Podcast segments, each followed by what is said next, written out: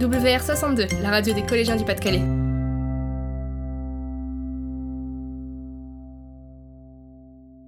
Bonjour et bienvenue sur Argo Radio, la radio du Collège des Argousiers.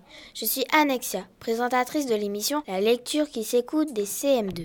Et moi, je suis Clémence. Aujourd'hui, nous vous présentons l'histoire de Thanksgiving. Mais au fait, Clémence, qu'est-ce que Thanksgiving Thanksgiving est une fête traditionnelle américaine fêtée tous les quatrièmes jeudis du mois de novembre depuis 370 ans. À présent, nous vous laissons découvrir son histoire racontée en langue anglaise par les élèves de la classe de CM2 de Madame Valvendrin.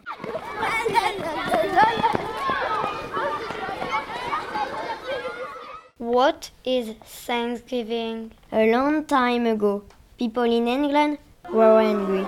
They didn't like the king, so they left England and came to America. It was a long, long trip. The people who came to America are called pilgrims because of their very long trip. It was very cold in America. It was winter. Very, very, very cold. Because of the cold winter, the pilgrims had no food.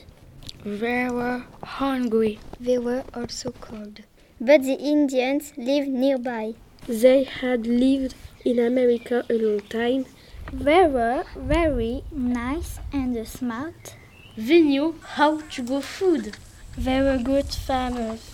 They helped the pilgrims grow corn. They helped the pilgrims grow pumpkins. Now the pilgrims had food. They were very happy and thankful. They shared their food with the Indians.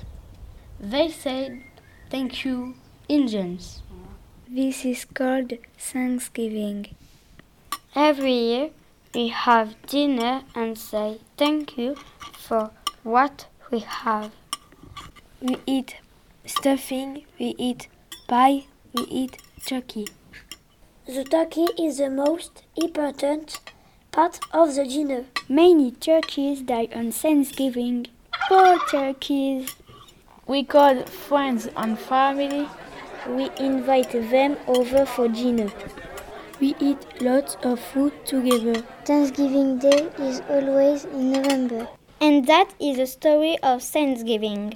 Les élèves de CM2 de la classe de Madame Valvendrin, École des Dunes d'Oie.